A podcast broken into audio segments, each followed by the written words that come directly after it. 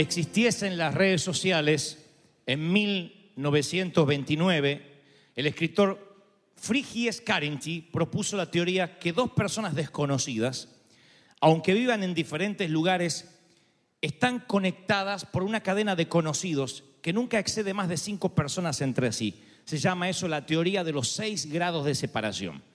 O sea, se lo voy a poner así. Cualquier, ya en 1929 y mucho antes que se descubriera el núcleo de las redes sociales, antes de Instagram, de Snapchat, de Facebook, de Twitter, existía la teoría de los seis grados y es que cualquier persona podría conectarse con cualquier otra persona en otro rincón del planeta si tan solo diera con seis personas correctas que lo llevaran hasta él. Tú dices, no, yo no podría conectarme con Donald Trump nunca. No tengo a ningún conocido en la Casa Blanca. Pero si te pusieras a estudiar minuciosamente, seguramente conocerías a alguien que a la vez conoce a alguien, que a la vez conoce a alguien, que a la vez trabaja en la Casa Blanca, y en seis personas o en seis pasos llegarías al presidente de la Unión Americana. Le llamaron la teoría de los seis grados. Todo el mundo está seis grados de separación de cualquier persona en el mundo. Años después, el hoy multimillonario Mark Zuckerberg funda Facebook un 4 de febrero del 2004. Antes del 2004 no existía Facebook. Y el equipo de científicos de datos de la compañía hoy calculó, al día de hoy, cuántos intermediarios hay entre dos usuarios cualquiera de Facebook. No entre tú y tus amigos, sino cuánta distancia te separa de cualquier persona del mundo, una celebridad de Hollywood, alguien que vive en China, en Burkina Faso, en África, en Uganda, en Nigeria, en Camboya. ¿Cuántas personas te separan? ¿Cuántos pasos deberías dar hasta dar con él? Hasta contactarte con esa persona.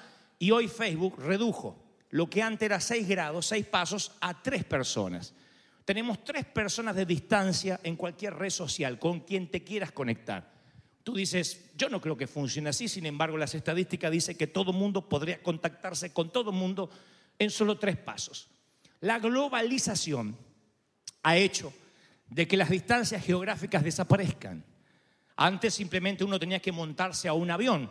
Hoy no hace falta. Cuando la Biblia dice que el Señor vendrá y todo ojo le verá, yo recuerdo cuando esto se predicaba en los años 60, 70. Había un predicador que decía, ¿sabe por qué le va a ver todo ojo? Porque va a ser tan grandote Cristo que lo vamos a ver como un gigante, acá en Asia, al otro lado del globo. Claro, no teníamos idea de lo que era el vía satélite. No teníamos idea de lo que era un montón de cámaras de la CNN apostando y transmitiendo en directo cómo va a ser el Mundial de Fútbol en Rusia, que lo vemos en el mismo instante al otro lado del mundo. La globalización ha hecho de que todo mundo pueda contactarse con todo mundo a menos de tres personas de distancia. Cuando yo digo esto, se genera un asombro. Siempre dice, wow, no lo había pensado de esta forma. Sin embargo, esperen a que se asombren más. Yo soy el testimonio vivo de que el Facebook existió mucho antes de que este muchacho lo inventara en un día del año 2004. El Facebook divino, la, base de datos del reino de Dios es mucho más importante. Hay personas aquí que dicen, sabes, yo sé que Dios puede contactarme con determinada gente, pero a mí nunca me pasó ese tipo de milagros. Y la palabra de hoy, como lo fue esta mañana, va para aquellos que el Señor me mostraba específicamente ayer cuando yo escribía el sermón, que están esperando que Dios conteste una oración y hace días, meses, semanas o años o décadas que no obtienes respuesta. Para esa gente es el mensaje esta mañana, o un año. Para el que espera tres meses duelen tanto como diez años.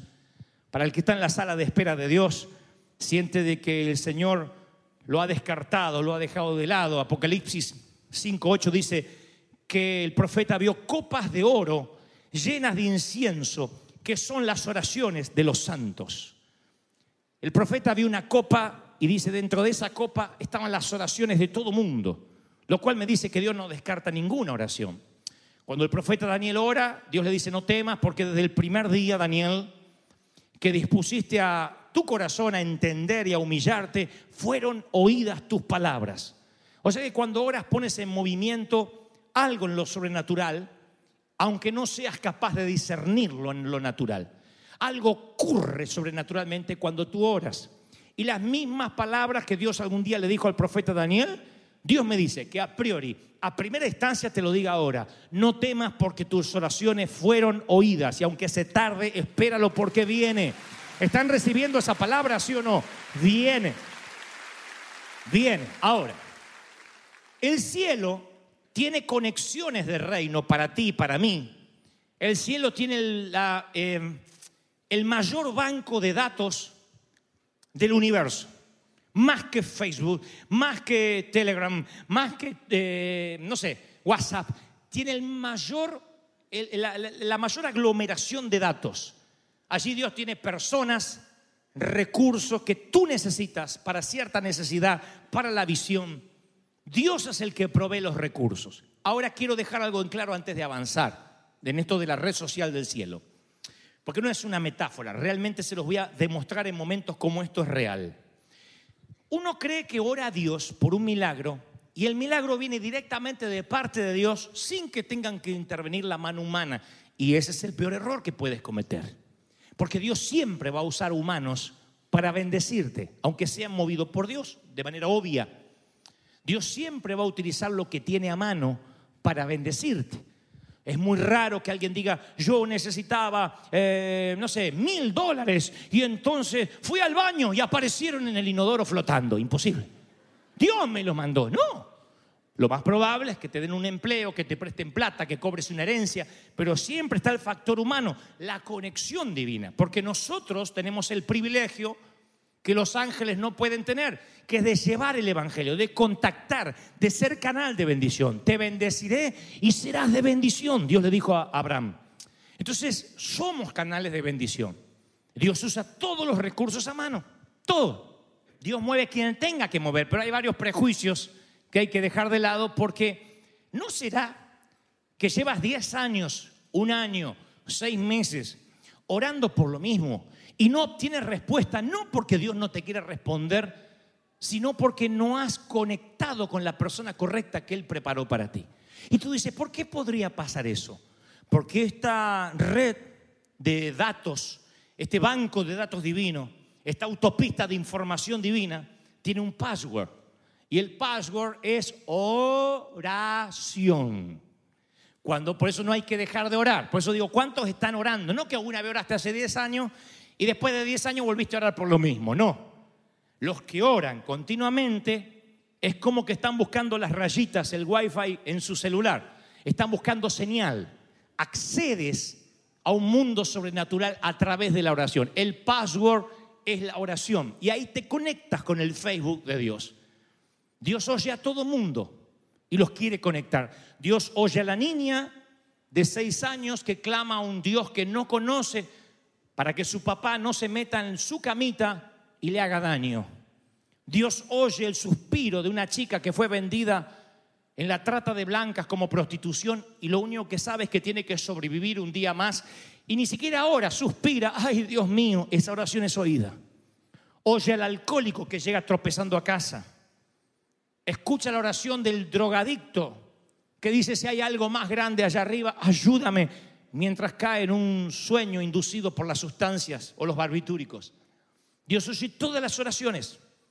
Y hay cinco clases de relaciones para completar tu misión en la tierra. Una son los mentores, que son quienes nos enseñan, quienes nos disipulan. Los segundos son los discípulos, que es la gente que uno desafía como maestro. Los amigos que te confortan. Los enemigos que te ayudan a promover. Y finalmente los, eh, las conexiones divinas. Eso que está en el Facebook de Dios. Eso que te ayuda a conectar para que tu sueño sea cumplido. Escuchen esto. El libro de los Hechos es el máximo ejemplo de la red social del cielo. Hay dos tipos que están a millas de distancia, no tienen nada que ver uno con el otro. Ninguno sabe cómo luce el otro, ninguno sabe cómo vive el otro. Uno es un judío, se cree santo, otro es un gentil, se cree inmundo. Uno es un militar, otro es un pescador. Pero ambos coinciden en algo, usan el mismo wifi. Los dos oran a la vez. No se conocen. Este tiene una necesidad y este tiene otra necesidad. Este quiere predicar, este quiere que le prediquen. Y los dos están orando al mismo momento. La historia de Pedro y Cornelio. Dice así las escrituras. Fíjense cómo mirando esto desde las redes sociales, teniendo en cuenta lo que te conté de los seis grados de separación, van a ver como cuando Dios está en la ecuación, no hay seis grados de separación, no hay ni siquiera un grado de separación. Oigan esto. Había un hombre llamado Cornelio, centurión de la compañía llamada la italiana que oraba a Dios. Qué feo que Italia quedó fuera del mundial. Hay que orar por ellos. Y este vio claramente en una visión a un ángel de Dios que entraba donde él estaba. O sea, el tipo estaba orando continuamente. No se olviden de esto.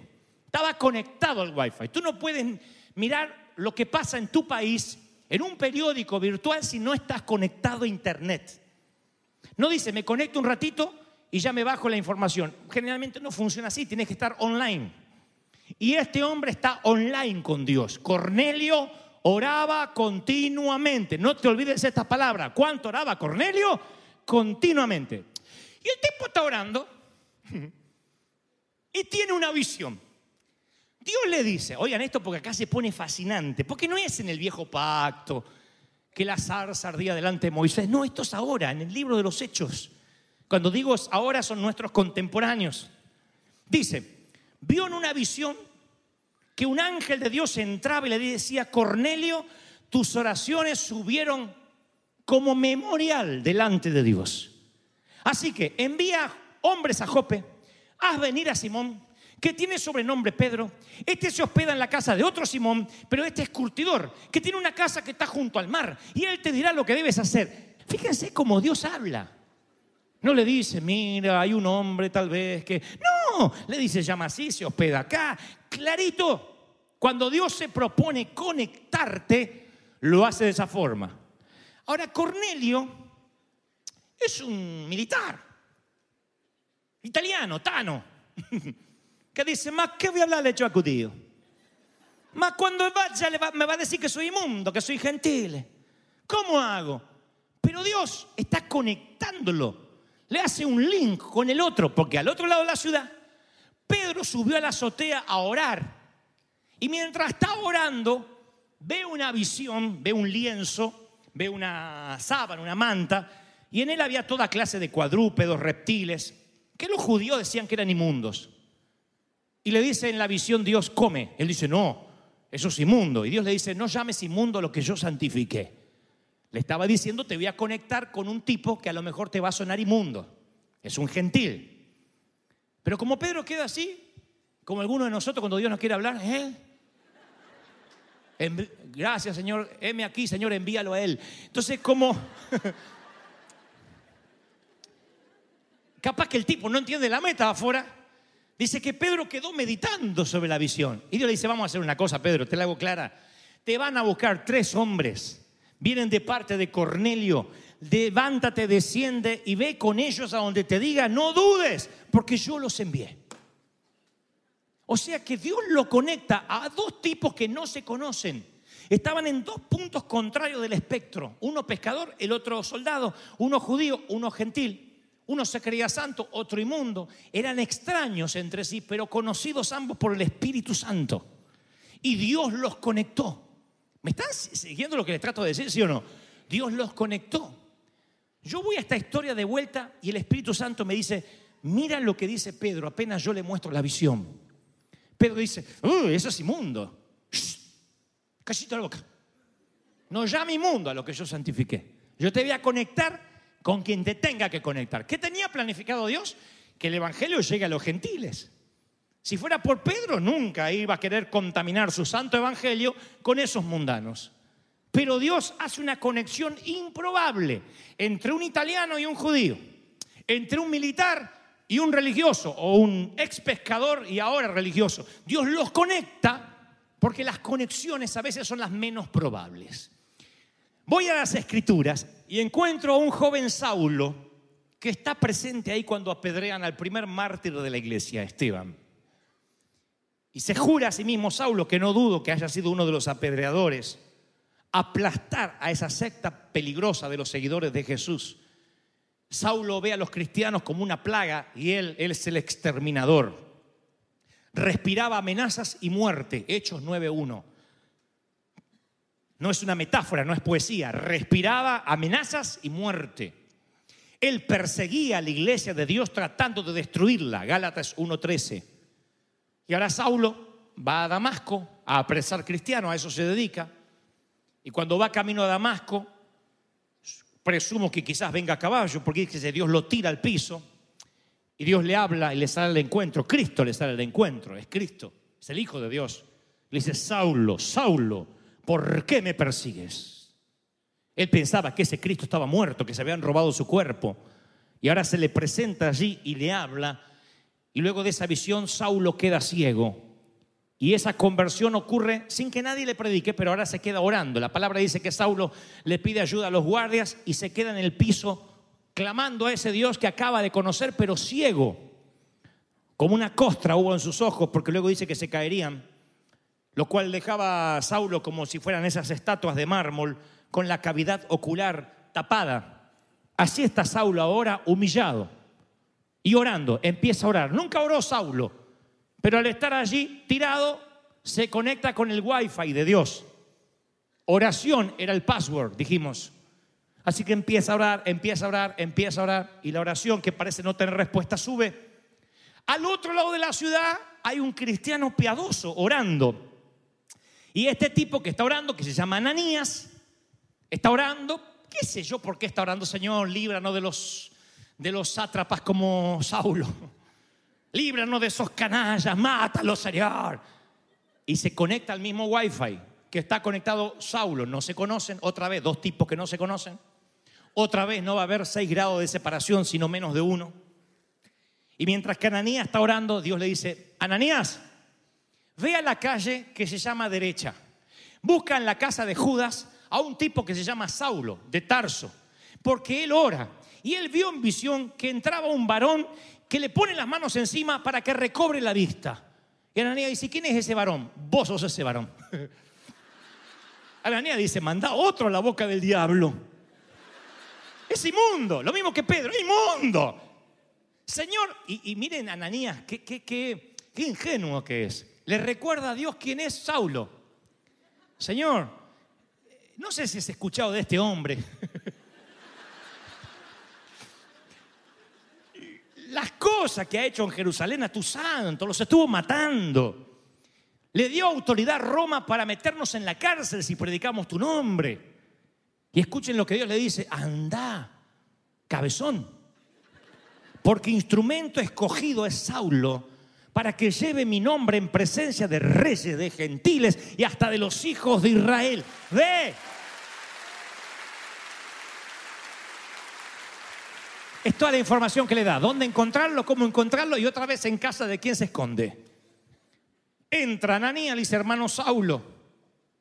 Tenía una gana que Dios le cambiara el mensaje. Le dijeran, Dios te viene a dejar no solo ciego, sino mudo, sordo y paralítico. Dios se me apareció, dice, él, y, esto es lo sorprendente, que yo no me había dado cuenta hasta ayer. Oigan, ahora le voy a dar el secreto. Le dice Ananías, Saulo, el Jesús que se te apareció en el camino por donde venías. Y esta información no se la había dado Dios antes, Ananías. Vamos a recordar, le dice, levántate, ve a una calle llamada derecha, a la casa de un tal Judas, hay uno que llama Saulo, él está orando y él vio que entras tú y oras por él. Esto es la información que le da. Así que aquí esto me da la pauta de que Ananías salió sin saber todo lo que le iba a decir todavía a Saulo. No es hasta que está enfrente de él que tiene la otra parte de la revelación. Y le dice, mira, el Cristo que se te apareció en el camino, Ananías no tiene forma de saber eso, nadie se lo contó, no hay testigos, no creo que los guardias de Saulo le hayan contado eso. Así que le dice, el Cristo que se te apareció me ha enviado para que recibas la vista y seas lleno del Espíritu Santo. Ahí se le caen escamas de los ojos a Saulo y recibe la vista y fue bautizado. Se transformaron en el gran Pablo, va a predicar desde las colinas de Atenas, escribirá la mayoría de los libros del Nuevo Testamento, redactará cartas desde las prisiones, fundamentará la doctrina de Cristo, será el terror de Roma. El gran Pablo estaba naciendo ahí por una conexión divina con Ananías, pero Ananías tuvo que salir sin saber lo que le iba a decir. Nosotros estábamos en Buenos Aires y recuerdo que Ricardo Montaner eh, estaba siendo conductor del famoso festival, el monstruo, le dicen, de Viña del Mar, y en Chile. Era la primera vez que él era conductor, reemplazando un gran animador que lo hizo por muchos años. Ahora no iba como cantante, sino como conductor. Nos llegan algunas noticias de que Montaner la está pasando mal en Chile. Y yo estoy orando al Señor. No me considero un tipo que oye voces audibles, pero siento fuertemente en mi corazón cuando me pongo a orar y me conecto al wifi de Dios. El Señor me dice, quiero que vayas a Chile y hables con Montaner. Ustedes dirán, bueno, eso es lindo, ibas a conocer una celebridad. No tenía ni idea qué le iba a decir a Montaner. Le digo, ¿y para qué voy a hablarle a Montaner? ¿Qué le digo a Montaner? Como que Dios te diga, ve a Casa Blanca y dile a Trump que se cambie el peinado. Entonces, ¿y yo? ¿Por qué yo? Yo tengo que ver yo con Montaner. Pero recuerdo al Señor, año 2004, quiero que vayas a Viña del Mar y hables con Montaner. Así que me tomo un avión, hablo con Liliana, le digo, mira, esto es lo que siento de Dios. Bueno, si Dios te mandó, Dios te va a dar la palabra. ¿Qué sé yo? Anda ahora por él. Digo, ¿me va a recibir? No tengo idea. Así que me tomo un avión, llego a, a Santiago de Chile, rento un auto, me voy hasta Viña del Mar, no sé ni cómo llegué. Llego al hotel, había muchas celebridades ahí y digo, vengo a ver a Montaner. Le mandan un papelito y dice, Montaner no recibe a nadie. Luego me enteraría que estaba deprimido porque estaba pasando unos malos días. Y yo dije, bueno, hasta acá llegué, señor. Yo era como Ananía diciendo, está bien, ya está, que se quede ciego. Y vuelvo. Pero en un momento dice, el señor Montaner lo va a recibir. Yo había esperado un montón ahí abajo, al lado de una piscina, me acuerdo. Así que subo. Cuando estoy en la habitación me dice, ¿cómo te va, hermano? Dios te bendiga, gusto conocerte. ¿Para qué? ¿Para qué viniste a hablarme? ¿Qué es lo que tenés para decirme? Y yo estaba ahí, no podía decir, me firma un disco. Yo tenía que... Sabía que Dios me había mandado. Lo que yo no sabía es que no solo iba a ser un canal de bendición para ese tiempo en Montaner para él, sino que él iba a ser una conexión divina para mí por muchos años. Él me iba a contactar con gobernadores, con alcaldes, pero yo no sabía eso. Así que yo estaba cumpliendo. Dios sabe que yo no buscaba retribución y no intentándome comparar con Ananías, ahí empezó a fluir el resto de la revelación y empecé a hablarle. Y le dije, mira, él había, había abierto los periódicos de todos los que la prensa chilena decía de él, maltratándolo. Y el Señor me dio una palabra para él. Mira, Dios me dijo que la gloria de Dios está contigo, de que va contigo en tu espalda, una decena de cosas que Dios le dijo. Y en ese momento comenzó una amistad y un link que yo no hubiese pensado. Ahora, si le hubiese dicho a alguien, Dios me dijo que viaje a Chile a ver a Montaner, hubiese dicho, eso es una locura. Primeramente porque Montaner no sabemos si es creyente, que es el primer prejuicio que tenemos. Es el prejuicio que tenía Pedro, eso es inmundo. Cornelio, ah. es el primer prejuicio que tuvo Ananías. Señor, pues este Saulo mata a los creyentes. Siempre que la iglesia sea un refugio del miedo, nunca vamos a contactarnos con quien Dios quiere darnos favor. Es como que alguien nos hubiese dicho, para que alguien te ayude tiene que ser creyente, puro y tener la sana doctrina, si no, no se va a conectar contigo. Y yo veo a Nabucodonosor, al faraón, que no dice la Biblia que después se hayan convertido a Jehová. De hecho, el faraón no se sabe más nada de él, pero dijo, no hay otro como el Dios de José, no hay otro como el Dios de él. Ni siquiera el faraón reconoció a Dios como su Dios. Nunca el faraón dijo, abandonaré los dioses de Egipto y adoptaré al Dios de José. Dijo, no. Pero aparentemente el Dios de José resulta. Así que si yo no he adorar al Dios de José, pondré a José para que él lo adore y todos seamos bendecidos. Hay conexiones que vienen por a, a veces del lugar menos probable, del lugar menos pensado. Josué envía dos espías secretamente y le dice, métanse en Jericó y pasen un informe. Y los dos espías entran y se hospedan en la casa de una mujer ramera que se llamaba Raab y se quedan allí los dos espías. En la casa de una muñeca rota que los adultos usan para jugar. En la casa donde, de una mujer cuyo propio género la odia y los hombres la codician secretamente. La palabra más vulgar en el Real Diccionario de la Academia Española es para definir el oficio más viejo del mundo a lo que ella se dedica. ¿Por qué Dios conectaría a dos espías santos, dos embajadores de Israel, los dos mejores hombres, presumo, del riñón de Josué, con una prostituta? ¿Por qué de, de- todos los eh, negociantes, empresarios que había ahí, honestos, de toda la gente influyente que hay ahí, de todos los tipos que Dios podría conectarlos, los conecta con ella? Eso es una conexión que solo Dios puede hacer. Raab intercedía sin conocer a Dios, intercedía por los suyos, por su familia. Y cualquiera que se conecte al password de la oración, al mismo wifi, se conectan de una manera milagrosa. Los dos espías no, no pecan con la muchacha, pero ahí están, ocultos. Ella les da un informe. Les dice, ataquen nomás porque aquí se están muriendo de miedo por ustedes. Todo Jericó tiembla porque ustedes están rodeando la ciudad. Les da un informe misionero a los dos espías. Pero hay más. Esta Raab, esta mujer, que brinda favores sexuales a cambio de moneda a los hombres ocasionales, se enamoró de uno de los judíos. No dice de quién, dice de un varón de la tribu de Judá. A mí me gusta pensar que se enamoró de uno de los espías. Tengo mucha novela de Univisión de vista, entonces se llamaba Salmón el tipo. Yo quiero pensar que uno de los espías se llamaba Salmón y tuvo un hijo llamado Booz. Booz se enamora de otra gentil llamada Ruth. Tiene un hijo que se llama Obed, que tuvo un hijo a la vez que se llamaba Isaí, que a la vez tuvo un hijo que se llamaba David. Y cuando 26 generaciones después nacería Jesucristo de esa abuela, ella sería del linaje del Señor. Imagino, como en la película Coco, ¿a qué se dedicaba la abuela?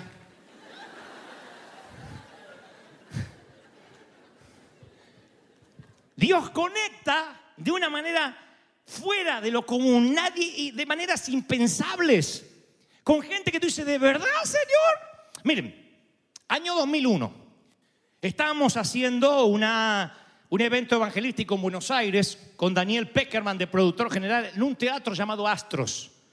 Misión recuperando el control. En ese entonces estaba de moda la película Matrix de los hermanos Wachowski. Así que yo me ve- me vestía como Matrix al principio, eh, Matrix o lo que es, como se diga, ya se dice en Argentina Matrix, así. Y peleaba con dobles de riesgo y hacía monólogos. Era un evento evangelístico como no se volvió a hacer nunca. No, sabíamos que vendría la peor crisis de la historia de la República Argentina en materia económica. De pronto la gente sale con cacerolas a la calle a hacer un reclamo. Rompen los teatros, rompen las vidrieras, los bancos. Una guerra interna, un caos social se produce en la Argentina. Y en medio de esa escaramuza nos tenemos que ir, tenemos que cerrar el espectáculo, pero le debíamos contratos a todos los actores, a los bailarines, a los dobles de riesgo, a los tramoyistas, a los escenógrafos, a todo el mundo le debíamos dinero.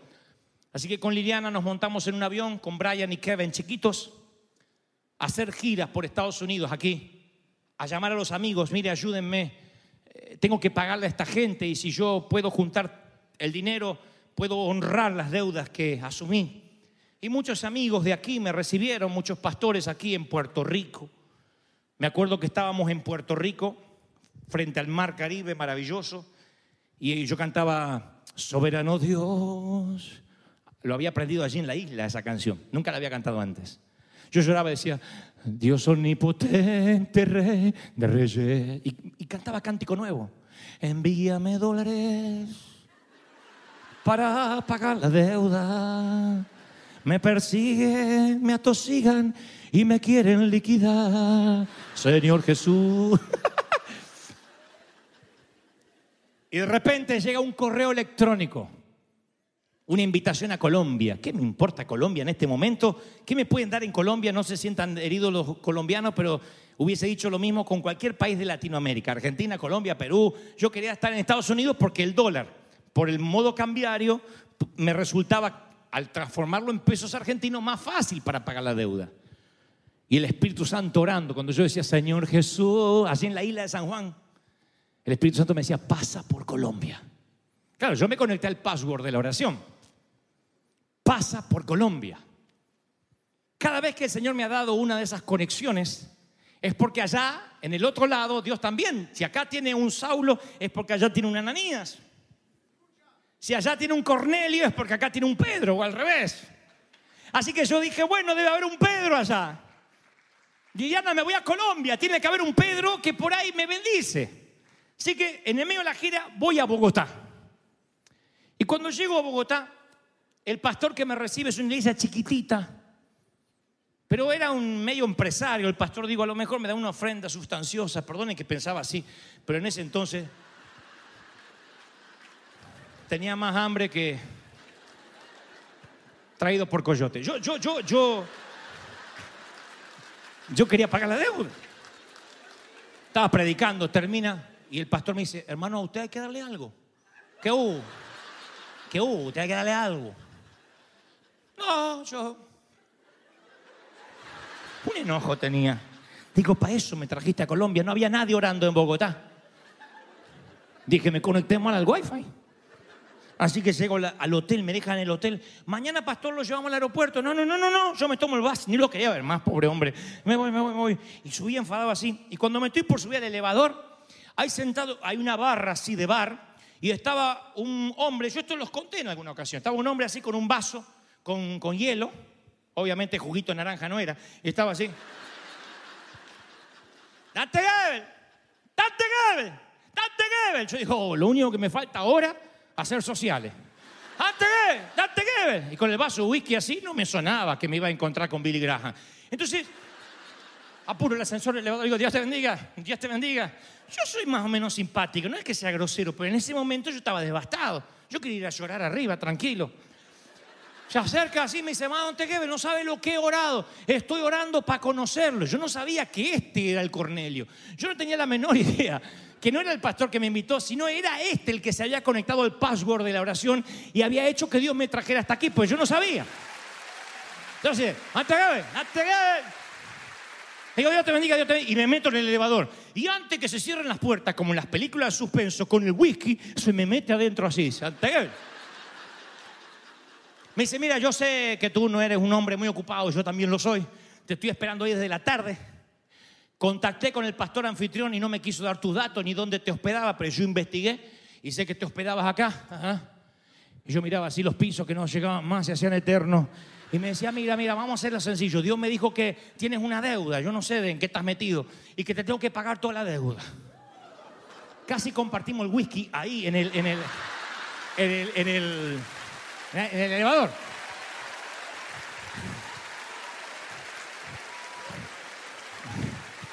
Vamos a planta baja. Bajamos a planta baja, nos sentamos en la barra, tomó su whisky, yo una leche fría y... Bueno, no recuerdo lo que tomé. Pero me sabía leche. Y...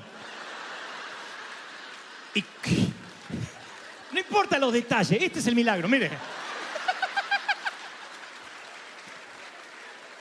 Escucha.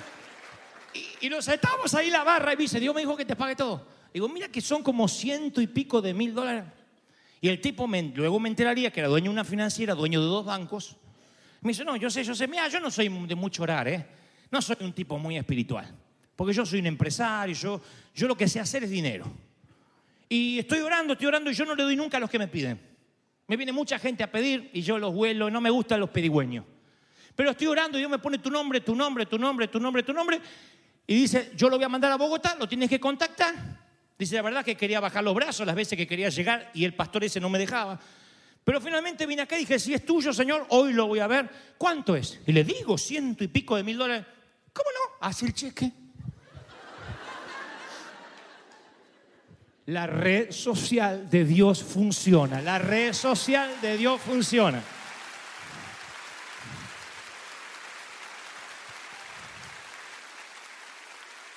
Dios, ¿acaso no contesta tu oración no porque no la quiere contestar, sino porque no has estado atento a ese banco de datos y con quien Dios te quiere conectar? Te conectará con faraones que luego que te den el favor que necesitas, no sabrás más de ellos, porque la red la maneja Él. Tú no te puedes quedar con los contactos.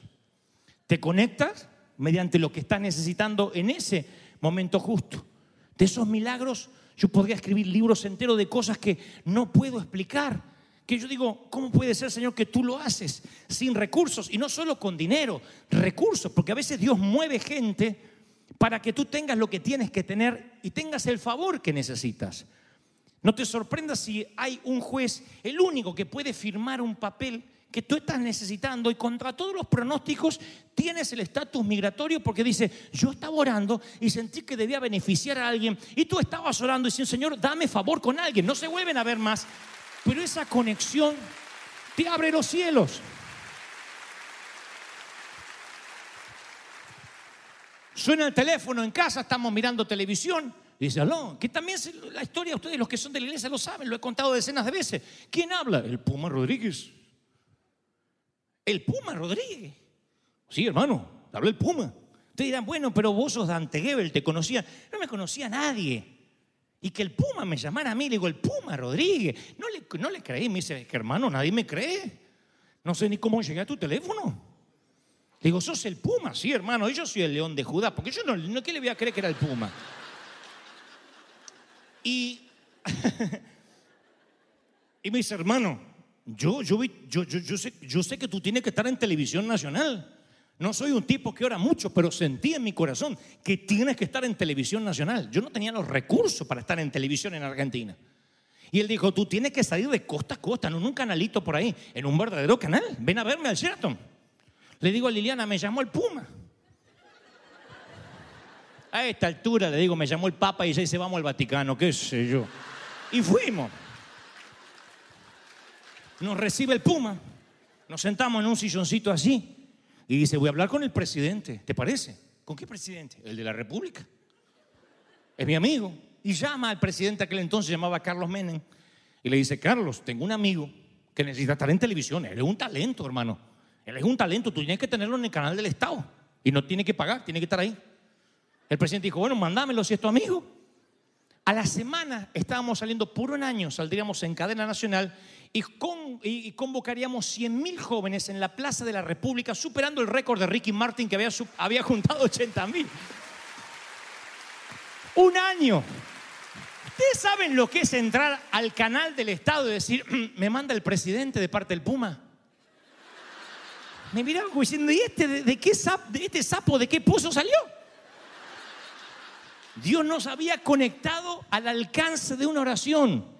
Y cuando yo cuento esto con la misma, con el mismo asombro de niño que tengo hasta ahora, hay de hasta de los colegas pastores que me dicen, bueno, pero eso no es tan así, es tan así. Bueno, es que tú eres un favorito de Dios. No, lo único que tengo a favor es que le creo a Dios que el Facebook y el banco de datos existe. Lo uses o no lo uses, ahí está. Dios tiene favor. ¿Cuántos dicen, ese es mi Dios? Aleluya. Aleluya. Yo digo siempre, la conexión divina puede venir del lugar más inesperado, de quien menos te imaginas. Lo que tienes que vencer es el prejuicio, es inmundo, pero no sé por qué, no sé si recibir de él. La palabra dice literalmente que cuando Israel sale de la esclavitud de Egipto, Israel sale de la esclavitud y recibe un pago retroactivo por trabajar tanto tiempo para los egipcios. Dice, y Jehová dio favor. Nadie predica sobre esto. Todo dicen y el faraón no los dejaba ir y el, fara- y el faraón los persiguió y después que lo dejó ir los salió a perseguir. Y es verdad. Pero hay un versículo que se le escapa a todo mundo, Éxodo 13, 12, 36. Y Jehová dio favor al pueblo. Déjenme que se los diga así. Conectó en su Facebook al pueblo con el faraón. Le dio favor al pueblo delante de los egipcios. ¿Habían escuchado alguna vez que el pueblo de Israel tuvo favor con los egipcios cuando salieron? Si los egipcios los salieron a perseguir y tuvo Dios que cerrar las aguas detrás para que se ahogaran los carros de faraón. ¿Se acuerdan? Pero dice, tuvo favor delante de los egipcios. ¿Para qué tuvieron favor? Les dieron todo lo que se querían llevar. Y los judíos despojaron a los egipcios. Nunca le digo a un judío, llévate lo que quiera. Sí, se llevaron oro, plata, joya. El oro de los egipcios se convirtió en la riqueza de los hebreos, que fue lo que utilizaron luego para los muebles del tabernáculo. Ahí se cumple que la riqueza del pecador será guardada para el justo. La riqueza del pecador será guardada para el justo. Hay gente que está trabajando duro, queriendo creer que la va a amontonar y en su momento Dios dice, no te dejo dormir hasta que no se la des a River Shore, hasta que no se la des a fulano, hasta que no pases la riqueza a mi reino. Eso va a pasar. Si oras, si te conectas, alguien tiene que decir amén. Aleluya. Estamos orando en Buenos Aires en el año 91. Había unas viejitas profetas ahí que oraban por nosotros. Señor, bendice a Dante, bendice a Liliana. Año 91.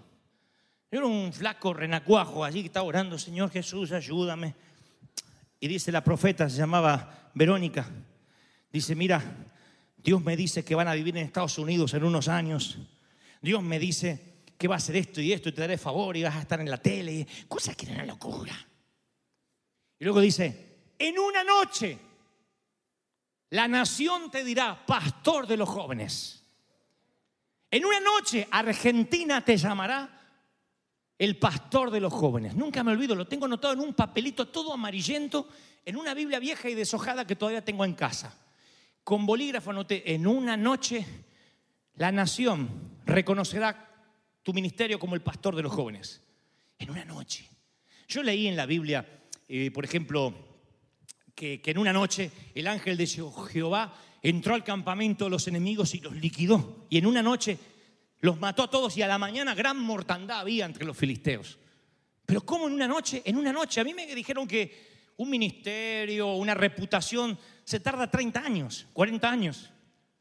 Dios dijo en una noche, porque a veces cuando Dios tiene a alguien que le cree, no tiene tiempo para perder, te conecta. Te conecta. Dios le dice, hago un paréntesis con esto de la noche. Dios le dice a Cornelio, eh, ve y habla con, este, con, con- con- Pedro. Ve y habla con Pedro. Le dice a Pedro, ve y habla con Cornelio. Le dice a Ananías, ve y habla con Saulo. Le dice a Saulo, ve y habla con Ananías. Ninguno de ellos pide una reconfirmación a Dios. Si Dios te dice, sal de tu tierra y tu parentela, ahora, ¿qué harías? Señor Jesús, reconfírmame, Padre, reconfírmame en el nombre de Jesús. Envía dos profetas más, Padre. Si esto es tuyo, háblale a mi mujer, háblale a mi mujer, Señor, para que no me haga lío, Señor. Háblale a ella, háblale a ella. Dios no les pregunta a Abraham, decirle a tu mujer, la vamos a convencer, dale dos lexotanil, llévala dormida. ¿Por qué? Yo también, cuando muchas veces Dios me habló, yo dije, Señor, dame una reconfirmación. Y Dios, ¿sabe lo que te contesta cuando le pides reconfirmación? ¿Quiere que te diga? Nada. Dios no da reconfirmaciones. No sé quién inventó, Dios me tiene que reconfirmar. ¿Cuándo me di cuenta que Dios no da reconfirmaciones? Porque Dios es un jefe que habla claro. Cuando un jefe habla claro, no tiene que reconfirmar tres, cuatro veces. ¿No es así? Si Dios te dice, sal de tu tierra y tu parentela, ¿qué quiere? ¿Manzanita que te haga? ¿Qué quiere el nene para que entienda que se tiene que mover? Dios te habla y no hay reconfirmación. ¿Está correcto? Entonces, cuando Dios te habla, no pidas reconfirmación. Dios habla claro, de manera absolutamente clara. Si Dios dice, en una noche La nación te conocerá como el pastor de los jóvenes. Yo tengo 21, 22 años. Yo digo, ¿qué sé yo cómo Dios se la va a arreglar? Una noche, ¿cómo va a ser? Caminamos en fe, fuimos a rentar un estadio, no nos conocía nadie, el estadio Vélez Arfiel. No sabía la gente por qué iba a venir. Era el superclásico y la juventud, pero no conocían al predicador. Porque yo tenía veintipico de años, no era conocido por nadie. Pero la gente, el Espíritu Santo dijo, los voy a soplar del norte, del sur, del este y del oeste. Mira, 50 mil personas fueron gratis. Aún todavía no se cumple que en una noche la nación entera va a hablar de lo que Dios estaba haciendo conmigo. Pero Dios empieza a conectar. Eso es lo fascinante. Ay, me vuelve loco. Dios empieza a conectar. Hay un tipo, un cantante, actor argentino que se llama Ramón Palito Ortega. Ramón Palito Ortega quiere ser presidente de la República. ¿Quién le está haciendo la campaña a Ramón Palito Ortega? Peckerman. Peckerman le hacía los gorritos palito presidente, los globos. Él estaba en la campaña política de, de- de- de Palito Ortega. Palito Ortega quiere, quiere publicidad, quiere campaña. Nunca llegaría presidente y se bajaría, de hecho, en la campaña unos días después. Pero alguien me dice, Palito Ortega quiere pasar a saludar a los chicos en Vélez.